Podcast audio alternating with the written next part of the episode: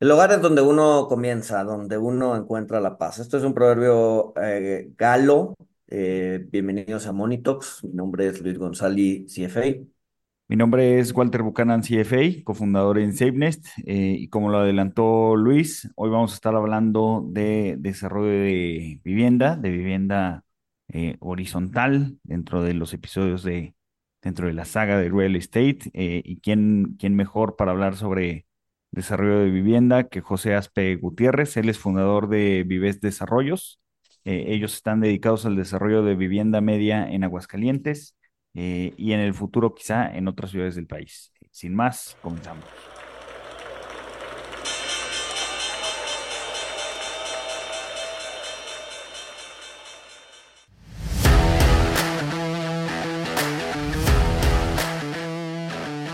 Monito, el otro lado de la moneda.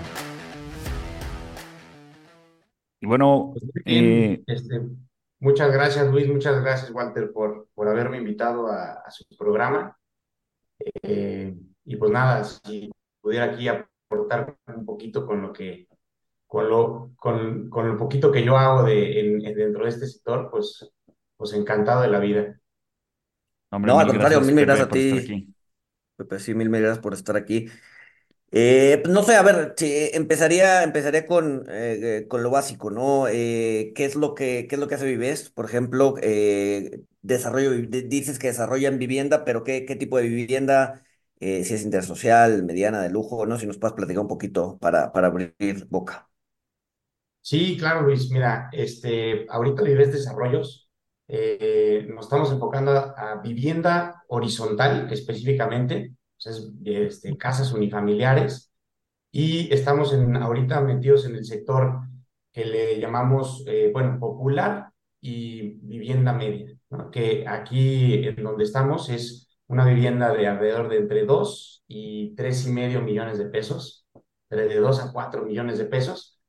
Eh, y pues bueno, eh, en eso estamos ahorita por lo pronto. eh, y, y pues sí, la verdad es que considero que es importante, que bueno, creo que ha sido muy bueno que nos podamos especializar en un segmento en específico porque pues este, ya llevamos este, por ahí de cinco proyectos que hemos realizado eh, y pues cada vez le vamos entendiendo más, ¿no? Un poco al sector, a la dinámica del, del, del consumidor, quién es, pues, y va cambiando a lo largo del tiempo, la demografía va cambiando, las familias van cambiando, eh, los compradores, entonces tenemos que estar, eh, bueno, siento yo que es muy bueno estar este, un poco, muy, un poco enfocado para que para cada, cada vez hagamos mejor las cosas.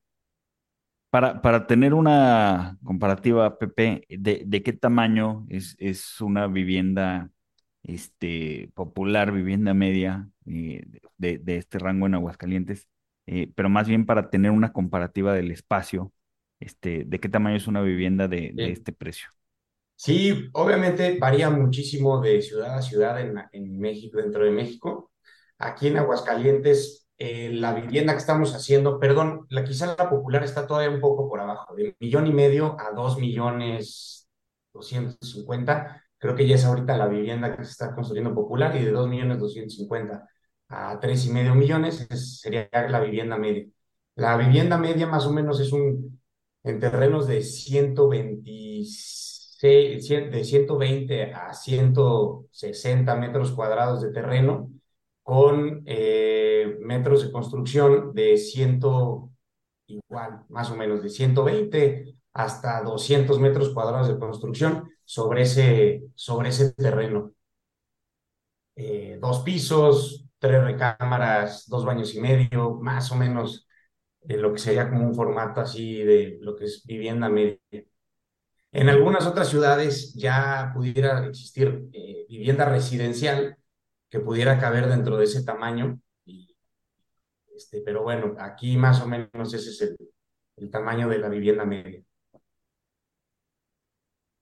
Ahora, eh, eh, por ejemplo, ¿estás, están, están haciendo como fraccionamientos o solamente tienes temas de, o sea, una, una casa en, en un, en una colonia y listo, ¿no? O sea, mi, mi pregunta va más enfocada a lo que hicieron las vivienderas en, en, en hace, hace, hace algunos años, ¿no? Que sean fraccionamientos completos. No sé, no sé, no sé si ese sea su enfoque.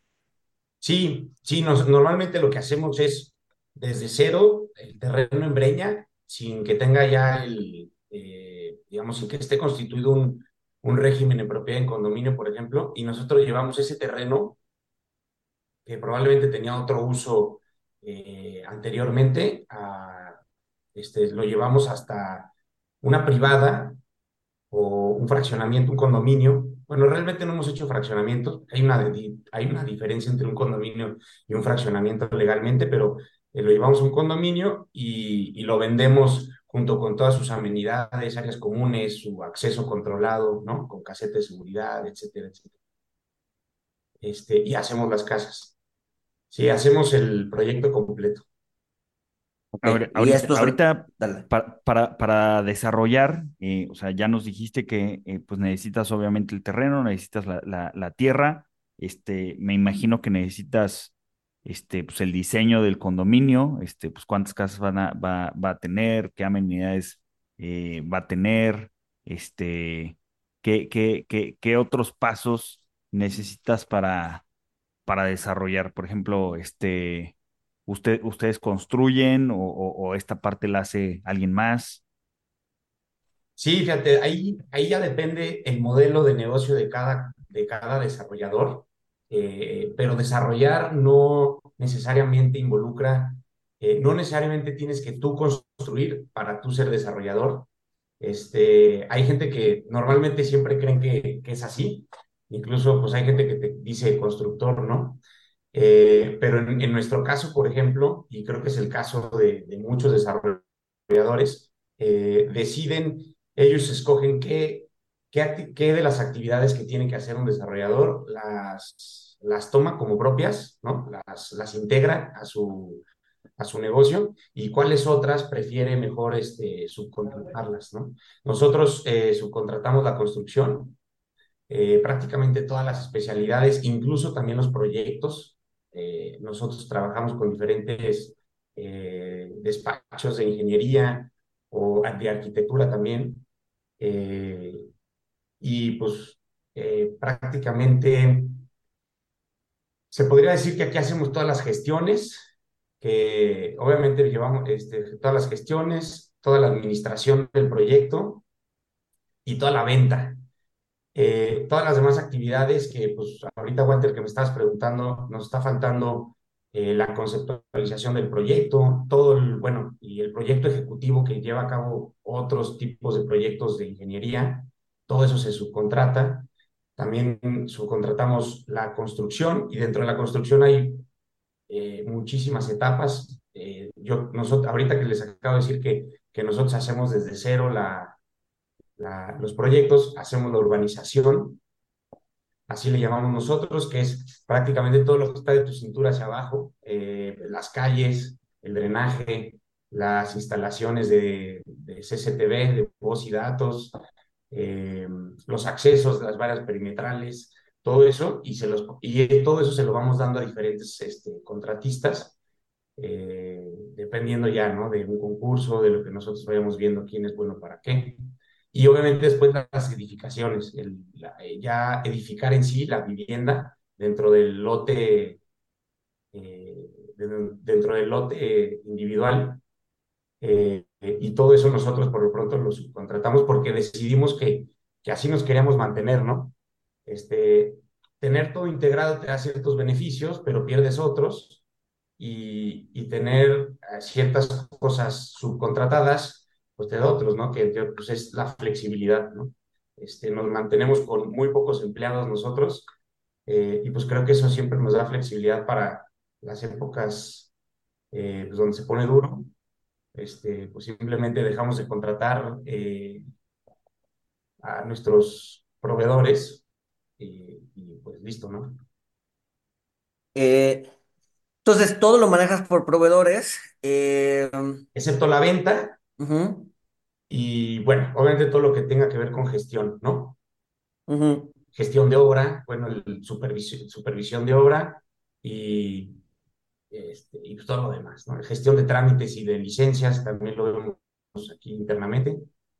Eh, y pues sí, todas las áreas de, de indirectos, ¿no? De, este, pues, que con administración, etcétera, etcétera. Pero entonces me imagino que tienes, tienes gente de confianza en, en, en, en- digamos que en los equipos, ¿no? Eh, no sé, un arquitecto, un albañiles, este, ¿quién te levanta la obra, ¿no? Sí, correcto. Pues te- vamos, vamos nosotros formando buenas relaciones con algunos contratistas, este, pero también hemos aprendido que siempre es bueno tener varias opciones, ¿no? Este, tampoco dejamos que uno crezca mucho. Este, normalmente cuando eso sucede, empiezas a perder un poquito de poder de negociación. Sí, Eh, claro. Y entonces, este, sí, sí, nos, nos gusta tener siempre, eh, probar a diferentes proveedores, contratistas. Ya, ya, ya. Ahora, la, la, la, la pregunta, el, el, el tema de eh, financiamiento, ¿no? Generalmente es, o sea, como hay, hay, hay como vivienderas que se, que se financian con capital propio, hay otras que Mm. eh, van al banco, piden préstamos, hay otras que vía las preventas, ¿no? ¿Qué, qué, qué, sí, qué combinación de, de financiamiento ustedes les ha, les ha, les ha funcionado? Sí, fíjate que es una combinación de, de, de todas las que mencionar, Luis. Este, prácticamente nosotros, mira, por ejemplo, en el modelo de nuestros usos y fuentes de los recursos, este, prácticamente nosotros en un proyecto te puedo decir que utilizamos un 20% de todos los costos, del costo total del proyecto, eh, un 20% de capital, eh, un 20-25% de deuda, de crédito puente, utilizamos créditos puente nosotros, eh, y el resto debería de, sin ningún problema, financiarse con clientes. O sea, es decir, preventas, ¿no? Eh, ventas o preventas. Ujú, Eh, y pues bueno, eh, obviamente a veces tratamos, el, el, el, el que tiene el costo más barato de financiamiento, pues es el de, el, el de preventas, eh, pero pues nos gusta mantener ahí un, un buen balance porque pues no sé, este, siempre, siempre estuve metido en este medio de financiero. Yo creo que el sector inmobiliario, aunque tiene que ver mucho también con construcción y pues también es muy, muy financiero. Y pues nos gusta tener un riesgo, rendimiento, pues bastante, pues en, en ahí en un sweet spot donde nos, este, donde nos sentamos cómodos y sobre todo pues donde podamos generar esa confianza a través de un proyecto a otro que, pues que hacemos las cosas bien, ¿no? Este, entonces tampoco nos gusta salir a preventa muy, muy antes, antes de que, o sea, antes de ciertos, este, como hitos clave en los proyectos, eh, para que, por ejemplo, nosotros no salimos a, este, no salimos a preventa sin antes tener la autorización de nuestro proyecto de régimen de economía, ¿no? Este, entonces todo lo que se tiene que hacer para llegar ahí, lo financiamos con este capital, con este 20% de los costos que te comento este, y ya a partir de ahí empezamos con la preventa y bueno, obviamente también con el crédito puente los bancos también te piden cierto grado de avance para que ya te puedan este, soltar eh, el dinero, ¿no?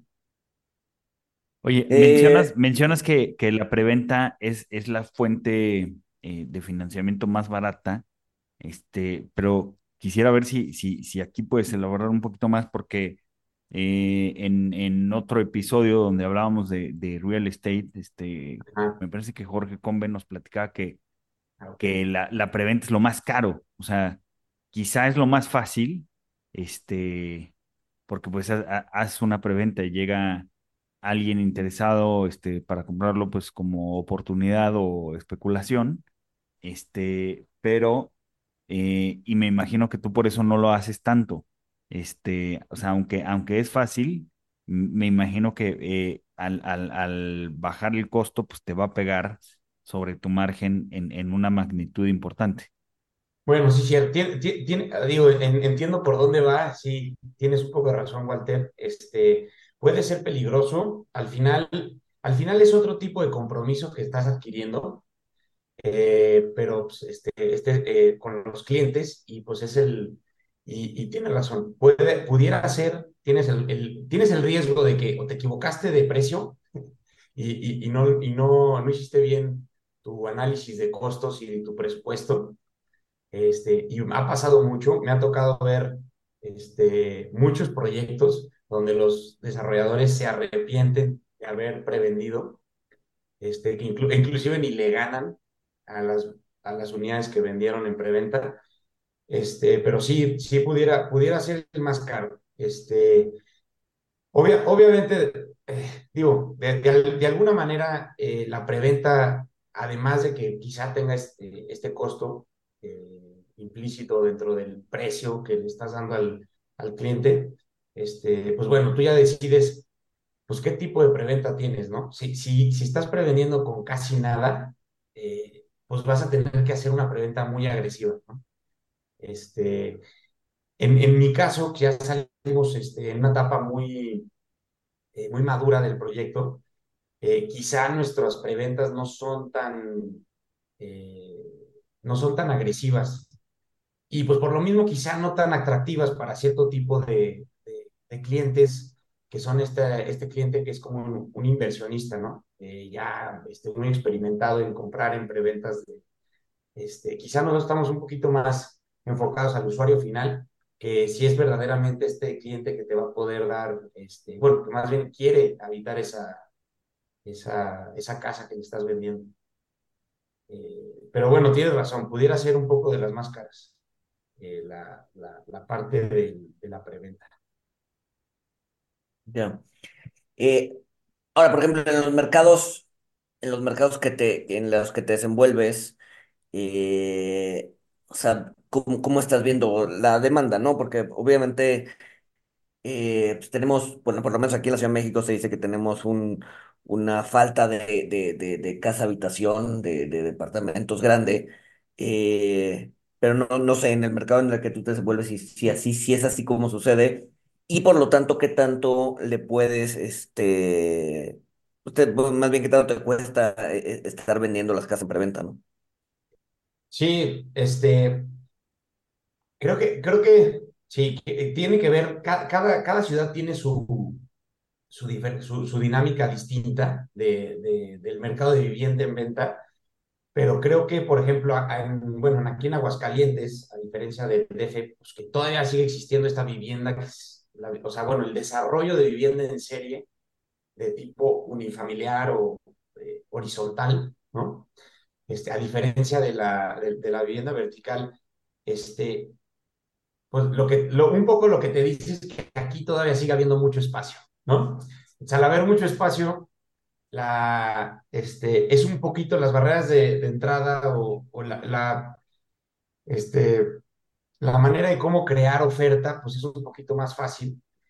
Este, y aquí en Aguascalientes, por ejemplo, pues digo, sigue con unas dinámicas de, de demanda muy fuerte, pero como todo, el diablo está en, en los detalles, este, dentro de cada segmento de, de, de, tipo de vivienda que se necesita, hay unas donde quizá el día de hoy eh, en el mercado donde yo estoy está un poco sobreofertado y donde también un poco la demanda ha sido un poco más impactada por el tema de tasas de interés, ¿no? Este, y en otro, y, y hay otros segmentos donde la, quizá la oferta ha sido muy escasa, la demanda sigue fuerte, y pues ahí es donde pueden estar esas oportunidades, ¿no? O sea, creo que este, ya aterrizándolo a Aguascalientes, eh, aquí sí tenemos, creo que tuvimos un ciclo, eh, un ciclo de alza y este, muy bueno a partir del 2013, yo diría, hasta el 2019. Y este 2020, 21, 22, 23, creo que ha habido este, un centón, ¿no? Este, ha dejado de, ¿cómo se llama? De expandirse el mercado como se venía expandiendo en Aguascalientes. Y, Okay. y, pues bueno, ha sido complicado y creo que es ahí donde ya vale la pena meterse a cuáles son, cuáles, cuáles han sido los sectores un poquito más impactados eh, y otros que no tanto. Este, pero bueno, normalmente cuando hay una oportunidad, eh, siempre también hay un problema que, que está causando que, que, la oferta no cache esa demanda que, está existiendo, ¿no? Aquí pues, existe mucho, supongo que es un poco parecido a lo que sucede en, México, pues, existe un déficit de vivienda, pero si, lo, si, si le preguntaras a un desarrollador, pues te diría que, eh, que exi- existen cierto tipo de barreras o problemas que, que hacen que puedan ellos crear esa demanda a esos precios que se necesitan, ¿no? Este, aquí más o menos también sucede lo mismo. Ya, ya, ya de manera concreta, la, este, creo que la vivienda popular y la vivienda media en el rango bajo sigue, sigue con una dinámica muy buena y ya, ya si te vas al mercado de vivienda alta y vivienda residencial, este, se empieza un a complicar un poquito la cosa, por lo menos al día de hoy, donde pues, ha habido un, este, pues un ligero sentón, por lo menos en los estudios que, que, este, ¿cómo se llama? Que he visto del mercado de, de esta ciudad. Sí, pues de, de, hecho creo que en, creo que en Ciudad de México es el, pues más o menos el, el mismo problema y era lo que nos comentaba este Combe, que lo que se, lo que se mueve muy bien son departamentos de 90 100 metros cuadrados, este, igual dos, tres De menos de habitaciones, 4 millones seguramente. exacto, este, pero ya, ya más grandes, este, pues sí, es, es más, o sea, es más lento el movimiento, este, y como inversión, pues también son más bajos los, los cap rates.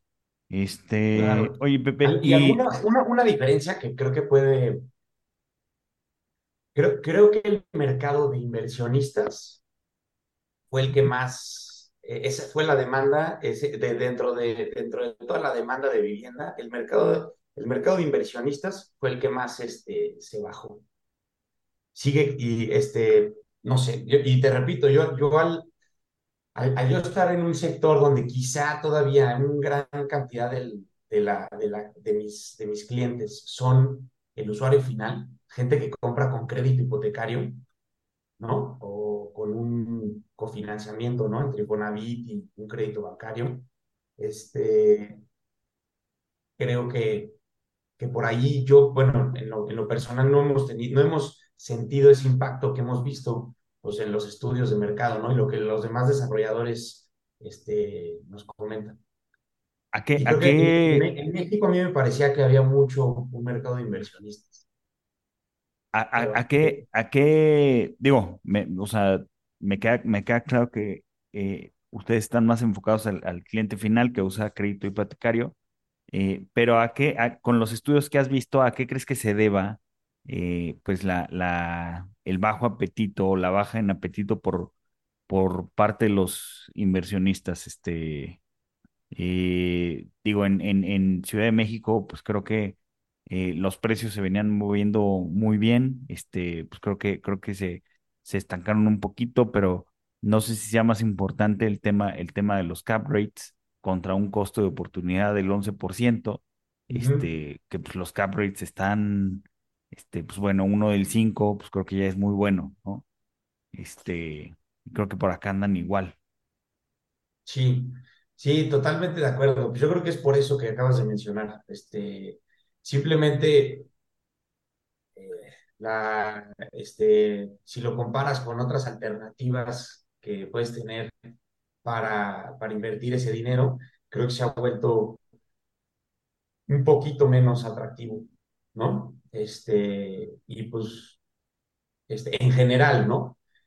Y bueno, obviamente ahí yo como, bueno, como jugador dentro de ese, de ese ecosistema de desarrolladores inmobiliarios, pues tengo que posicionarme, siempre ser el mejor de los demás para poder capturar esa demanda que siempre va a existir y, sí va, y, sigue existiendo, ¿no? Aunque exista menos. Este, digo, no sé, si en, la ciudad, si en la ciudad de Aguascalientes se consumía de cierto sector eh, 200 unidades eh, 300 unidades mensuales, ¿no? De, de, de de vivienda de entre 2 y tres y medio millones, pues bueno, este, ahorita este, concentrarnos en, en capturar, este, y, bueno, y esa demanda bajó de 350 unidades mensuales a a 200 unidades mensuales, pues bueno, ser de los que pueda capturar parte de esas 200, ¿no? Que se están todavía consumiendo en la ciudad. Pero si, si has visto esa ralentización en, en el consumo, o sea, sí, o sea, Sí, sí, sí te, sí, realmente sí te impacta. sí, sí lo he visto, eh, sí lo he visto y sí se ha visto en, en, en general aquí. Este, participo ahí en una cámara, pues en la Canadevi, ¿no? De, de Ujú, esta, de esta ciudad. Y, y sí, sí es un, eh, sí, sí se ha visto. Y se veía venir, este, sí se, se viene viendo ya desde, desde mediados del año pasado, este, hasta, hasta el día de hoy. Y pues yo no sé si tenga que ver con el tema de, pues sí, digo, yo creo que también, porque coincide mucho con el tema de alza de tasas. Mm. O sea, ese es lo que te iba a preguntar, o sea, ¿se lo achacaría 100% al alza de tasas o hay algún otro factor que veían ahí en la, en la cámara eh, que, que, que podría estar afectando este, esta baja en la demanda? Seguramente es más, eh, seguramente tiene que ver con algo más, pero yo creo que lo más importante es la subida de tasas. Eh, se, despe- se desperfilaron muchos clientes. O sea, al cliente que le prestaban dos millones cuatrocientos, eh, ya le prestan eh, 2 millones, ¿no? dos millones 100. Suena, suena muy poquito, cuatrocientos mil pesos o trescientos mil, pero, pero, pero no, no es, no es tan, tan Pues no, o sea, son dos, dos, de, o sea, millones cuatrocientos mil, cuatrocientos mil, de dos millones cuatrocientos mil pesos, cuatrocientos mil pesos es un pues, 20 casi el por veinte por ciento, casi. ¿No? Del préstamo, o sea, no es cosa menor. Sí, totalmente. Entonces, eh, sí, y estamos viendo que pues mucha gente, sigue habiendo mucha gente que quiere una vivienda, pero se está esperando o está optando por rentar.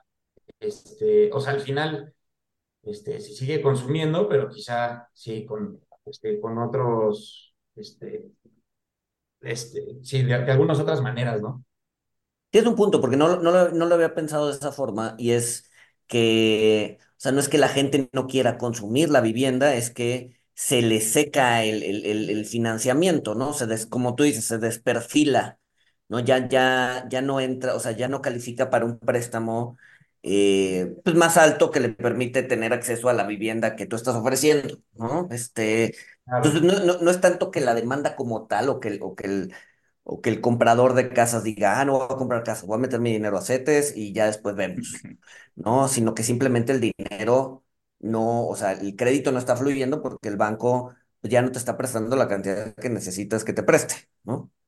Sí, Y correcto. seguramente tú, tú quieres esa casa y dices, a ver, no, yo quiero una casa de, de, de este De nivel, estas este, es- características, de sí. esta característica, pues es la que yo quiero y probablemente lo que vas a hacer, pues va a ser, este, pues sí, te, te vas a, vas a tener que ahorrar esos o, o, o ver de dónde consigues esos trescientos mil, cuatrocientos mil pesos restantes, este, y pues se va, va a ralentizar tu compra, ¿no? Y en el Inter, pues sí, te vas a. CETES. Hemos, hemos visto muchísimas eh, clientes que posponen su venta o simplemente clientes que les cuesta un poco de trabajo adaptarse a, a esta nueva dinámica y, tener que asumir o el que van a tener que comprar una casa que quizá no era la casa que ellos pensaban eh, hace dos, tres años, ¿no? Este, pues un, un poco lo que vemos es que la gente compra lo que la gente le alcanza, no tanto lo que le gusta porque este, digo, un poco puedes, puedes tener un proyecto increíble, muy bien pensado y muy bonito, pero si al final eh, no le, no, no, no, le diste a, la demanda que, al, tipo de cliente que, estabas esperando, híjole, pues vas a tener muchas visitas, muchos, iba a decir como complementos o muchas, muchas buenas opiniones de tu proyecto, pero ninguna venta, ¿no? Este, y sí, normalmente, yo, nos, aquí yo siento mucho que, el usuario final, el cliente que quiere comprar una casa con un crédito hipotecario, en muchos casos está posponiendo su venta. También un poco por la dinámica que vende el, pues que esperaban una desaceleración más fuerte o las expectativas de, híjole, pues eso también un poquito hace que, el, que nuestro cliente eh, pues que ya es un cliente un poquito más informado y que pues, a veces este, le sabe un poco este tema de, de las, las, expectativas económicas que se vienen en el siguiente año y que sigue, etcétera, pues quizá hace que, que tome esas decisiones un poquito con más este, cautela.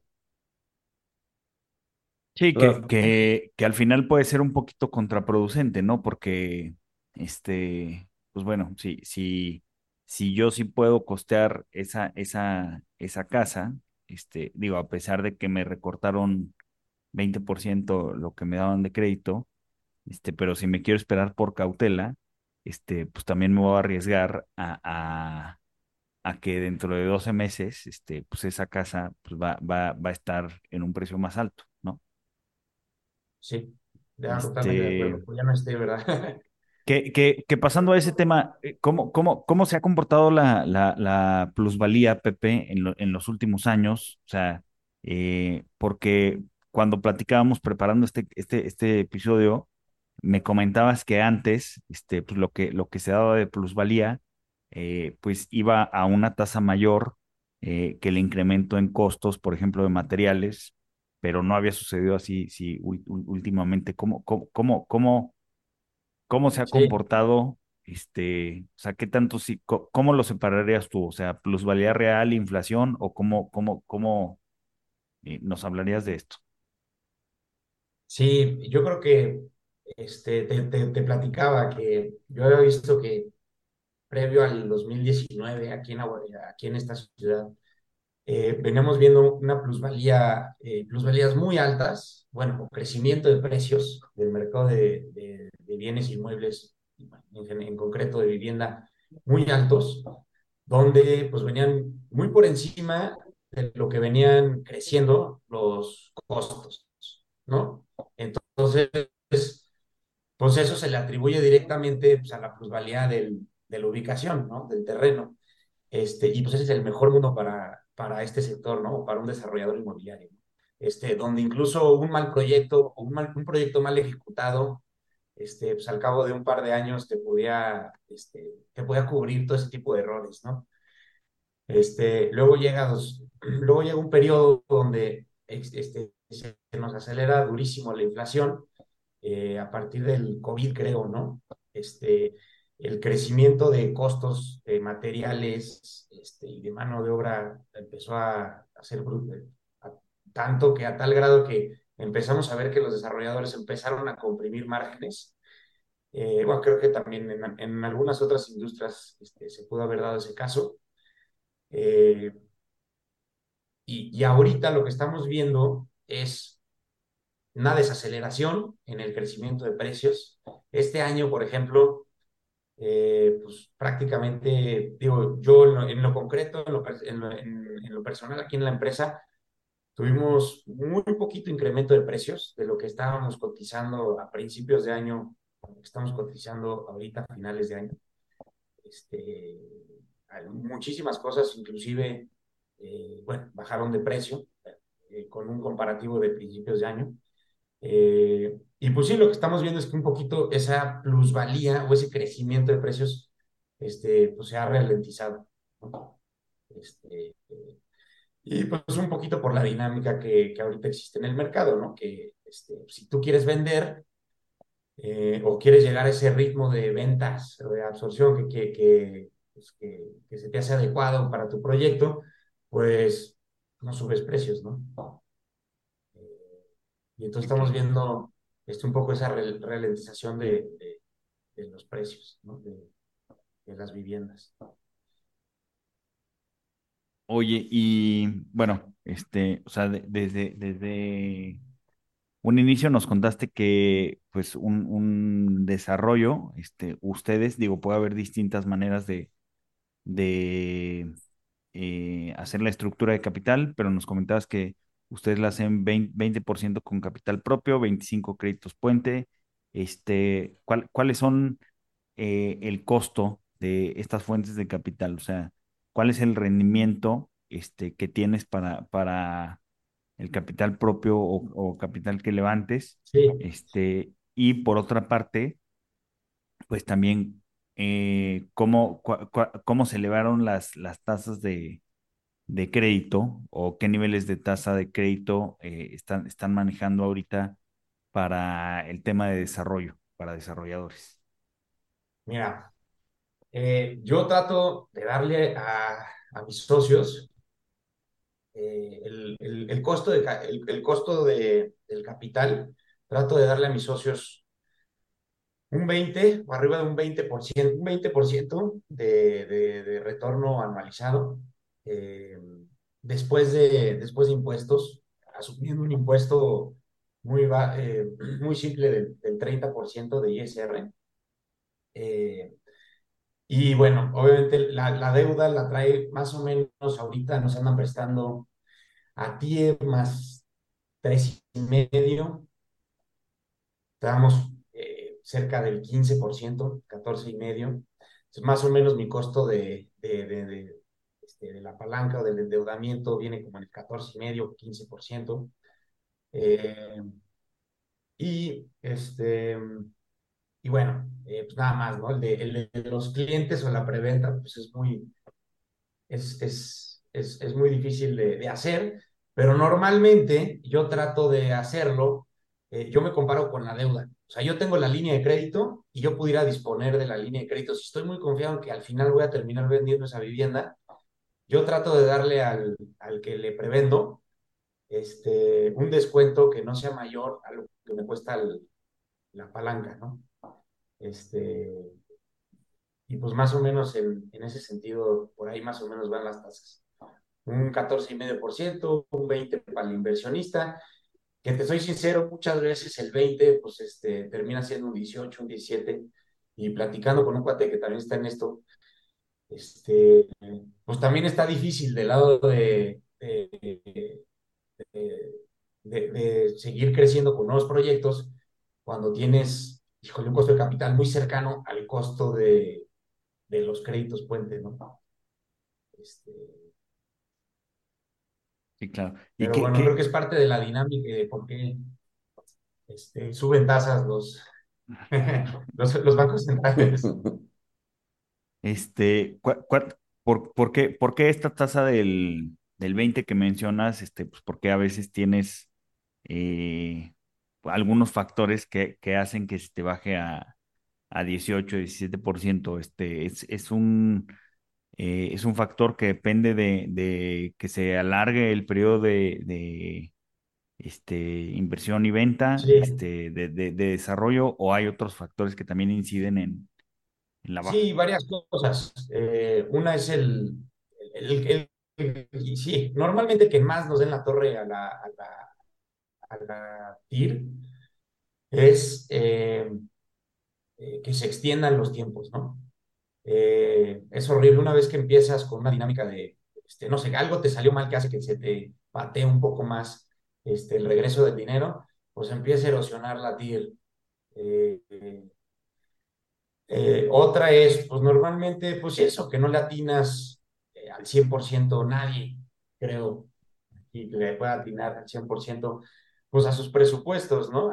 Y al, ¿cómo se llama? Al plan de negocios que hiciste inicialmente eh, donde quizá tú pensabas vender a cierta velocidad, cierto número de unidades al mes, querías vender a cierto precio y utilizar, y tú más o menos proyectas esa escalatoria de precios que quieres este, que quisieras tener en tu proyecto, ¿no? Empezando a vender en un punto y acabando de vender las últimas unidades en otro nivel de precios este, a cierta velocidad, eh, con ciertos costos, y pues no, no siempre te salen, ¿no? A veces, si quieres seguir vendiendo al mismo ritmo, pues tienes que quizás sacrificar un poco el, el incremento en precios que querías, este, que tú tenías proyectado, o al revés, ¿no? Si quieres, si te quieres mantener con ese mismo margen, este, pues bueno, en una de esas puedes ven, quizá vender un poquito más lento, ¿no? Este, porque, pues bueno, al final el, el cliente eh, suena, suena muy poquito, un, un, un 2%, un 3% del precio de vivienda o un 5%, ¿no? Que estés por arriba de tu competencia, pero pues, el cliente, digo, este, este producto probablemente sea de los, de los productos de, de, o sea, el, el, el, más de los más importantes que tu cliente vaya a, a comprar de los siguientes 20 años y pues sí hacen una muy buena chamba de, de un muy buen análisis de dónde comprar y a dónde les conviene y van y te comparan con todos los demás Este, entonces, este, pues sí, normalmente esa es la dinámica que, que, que estamos utilizando eh, o, o, la, o, las razones por las que a veces te puede salir o no, ¿no? El, los retornos. Ahora, para ir cerrando un poquito el, el, el, capítulo, no sé si nos puedas hablar de el tema de riesgos, ¿no? ¿Qué riesgos principales tiene un desarrollador de vivienda como Coinvest? Sí, mira, este, pues está el riesgo, obviamente, el, riesgo de mercado, si nos vamos allá para abajo, eh, el que, ¿no? que de repente sí somos muy sensibles, este mercado o sea, muy sensibles al financiamiento, ¿no? Igual que el mercado de coches. Si algún día quisieras, este, normalmente no hay, no hay muy buenas estadísticas de, a nivel nacional de, vivienda, pero si quisieras agarrar un, este, si quisieras compararte, podrías agarrar las estadísticas que se publican de la venta eh, de coches, que esa se hace a un grado, a un, este, creo que la hacen a nivel nacional, estado, ciudad, este, y creo que son muy buenas. Okay. Creo, creo que vamos más o menos en la misma sintonía, se, se acelera la venta de coches eh, de cierto tipo, se acelera la, la venta de vivienda. Este, entonces, en ese sentido, el, este, el riesgo de mercado, eh, pues creo que es uno, que no puedas vender. Eh, otro diría, pues obviamente el financiamiento, ¿no? El cómo financias tu proyecto. Y creo, que esa es la principal razón por la que los, las personas, digo, en, este mercado que yo considero que es muy noble, eh, si sabes manejar eh, los riesgos financieros, pero el, el, riesgo financiero yo creo que es el que, el que más, en mi opinión, hace quebrar a, a los que están en este negocio. Este, y después está, pues bueno, los riesgos operativos, ¿no? Y de ejecución, ¿no? El que, el que, el que no se ejecute de la manera correcta el proyecto, el que no se conceptualice eh, el proyecto de la manera correcta. Y pues quizá dentro de la conceptualización yo metería ese tema, el de, el de los riesgos de trámites, ¿no? O el de que al final el proyecto que tú querías hacer, pues no lo puedes hacer. Y entonces tú compraste el, el terreno eh, pensando en que ibas a hacer 100 unidades y pues, ¿qué crees? Solamente te pudieron autorizar 80, ¿no? Entonces, este, más o menos lo resumiré en esos, en el riesgo de mercado, riesgo financiero y pues el riesgo de ejecución. Ok, ok. Eh, pues no sé, Walter, no sé si, si, si, hay algún otro tema que te gustaría tocar o, o, o, Pepe, algo que no, algo que no estamos preguntando, algo que, que, que se nos está pasando, que valga la pena mencionar. Este, híjole, no, pues nada, no sé, no sé qué más, este, qué más por ahí me, me, me, me esté faltando. El tema del análisis, eh, de, de cómo analizamos unos cómo analizamos los proyectos, este, no sé, el, este, la verdad, no, no sé. Ustedes díganme. Walter. Este, no, pues, eh, digo, estaría interesante lo, del análisis. Digo, si nos puedes platicar, este, cómo, cómo haces el análisis y con esto cerramos. Este, creo que, creo que es un tema este, muy, muy interesante eh, y pues algo que eh, a pesar de que no hay estadísticas, pues deberíamos estar monitoreando, este, porque pues, al final de cuentas es muy importante para la actividad económica. Este, entonces, pues si quieres cerrar con eso, eh, Pepe, ¿cómo, cómo, cómo haces el análisis de, de, de, de un terreno y lo que puedes desarrollar en él? Mira, normalmente, ah, bueno, ya sé que se nos olvidó comentar un poquito platicarles dentro del riesgo. Este, si me permites, Walter, ya te, sí, claro. ahorita regreso la pregunta. Este, por ahí lo teníamos en lo que íbamos a platicar, la diferencia entre un proyecto horizontal y un proyecto vertical, ¿no? Este, yo, yo le comentaba a Walter que yo me sentía muy cómodo eh, desde el punto de vista de riesgo, rendimiento, en el mercado de vivienda horizontal, por la simple razón de que el proyecto de vivienda horizontal, por sus características, cada casa te la hace una sola fase del proyecto. Eh, mientras que el mercado de vivienda vertical, cada torre o cada, no necesariamente cada unidad es una fase, ¿no? Este, el hecho de que tú puedas fasear o hacer más fases dentro de tu proyecto, te mitiga muchísimo los riesgos, pues tanto de mercado como financieros, porque yo, cada, yo, yo puedo ajustar el ritmo al que voy construyendo y entregando casas con el ritmo que ya me di cuenta que es el ritmo al que se está vendiendo mi proyecto. O sea, yo puedo estar teniendo dos casas, puedo, puedo más o menos ajustar mis procesos para poder, para poder tener entregas de cinco casas mensuales, porque ya vi que más o menos el ritmo de, de venta es de cinco casas al mes y pues obviamente en el, en, en, el mundo ideal tratar de ajustar ese inventario tener uno o dos o tres meses de inventario, ¿no? Más o menos.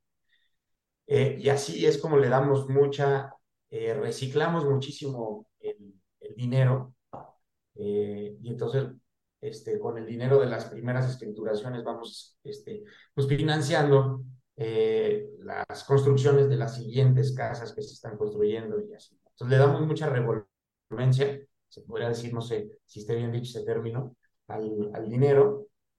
Este, y es por eso que con márgenes de un 20, un 18, este, 18%, pues podemos tener este, TIRS arriba del 20% después de impuestos. Bueno, márgenes antes de impuestos.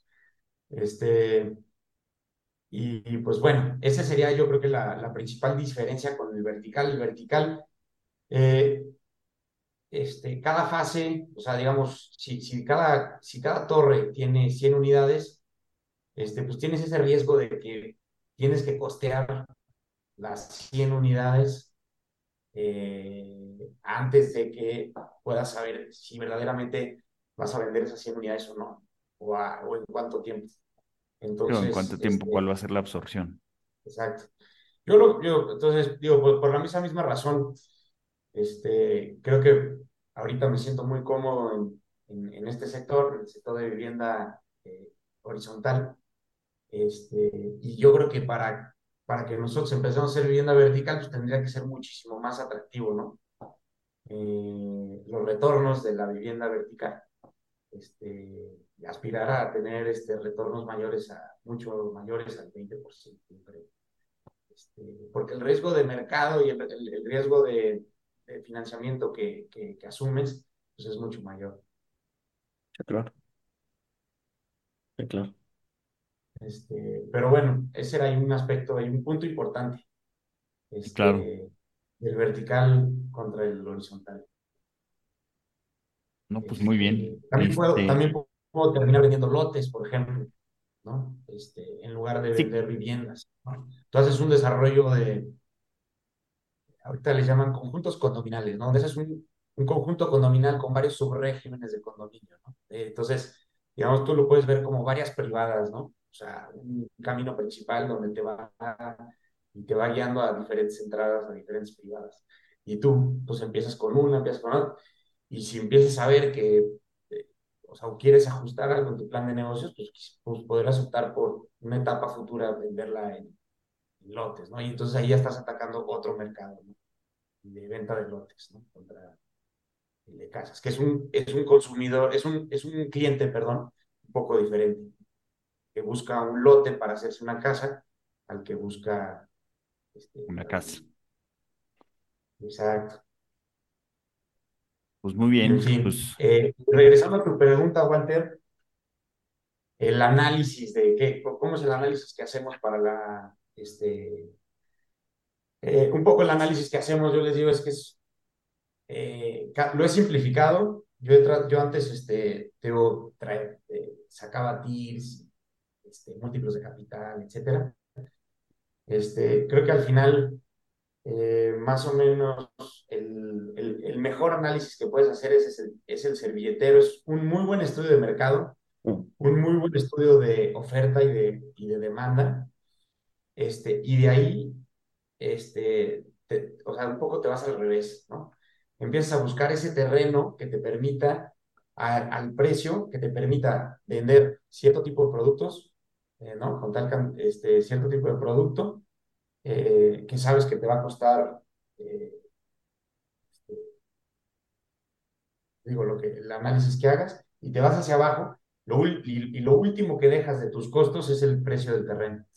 Este, y el terreno que, o sea, más o menos la oportunidad que encuentres que pueda caber dentro de ese, ese, ese precio de terreno que puedes pagar para poder vender la vivienda que en ese lugar se puede, pudieras vender, pues es el que, el que, el que, el que, pues digamos que el que, el que lo compras, ¿no? El que, Sí, el que, el que el vas a el, comprar.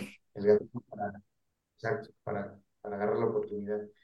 Es un poco al revés, ¿no? Porque normalmente el, el que te quiere vender la propiedad te compara con otras ventas, este, pero pues me, nos hemos dado cuenta que cada terreno es, es, es diferente, este, y entonces este, no puedes, no, no, no puedes hacerlo de abajo hacia arriba, ¿no? Mejor te vas desde, desde arriba, que son las ventas, hacia abajo, eh, y, y pues ya, así es más o menos, de manera muy resumida, cómo nos gusta a nosotros hacer el, el análisis, ¿no? Que bueno, este, batallamos mucho para que nos entiendan normalmente los vendedores o los brokers. Que quieren vender. Sí, sí, sí, este, sí, este, tu- tuvimos un, ahorita me acordé, este, del episodio que grabamos sobre, sobre flipping en, en México, remodelación, este, y, y justo es igual, ¿no? O sea, ellos, ellos ven el edificio, ven que se puede remodelar, este, y, y sobre la absorción y el precio de, de venta del producto que va a tener en el mercado, eh, en base a eso hacen la oferta de cuánto pueden pagar por el, por el edificio, ¿no? Este, que pues bueno, hay, hay pues batallas con algunos, o no se concretan ciertas, ciertas ofertas porque el comprador está pensando en comparables. Este, interesante, interesante ver las dos está- está mentalidades. pensando en el, en el de la, en el, en el edificio que estaba en diferentes condiciones, que se había vendido en la siguiente cuadra, ¿no? Sí, sí, sí, sí, sí. Pues bueno, pues mil, mil gracias, Pepe. Muy, muy, muy interesante este, hablar sobre, sobre desarrollo de vivienda horizontal y las diferencias que, que, tiene y las ventajas y desventajas. Este, y pues bueno, sin más, nos escuchamos el siguiente miércoles. Saludos. Saludos.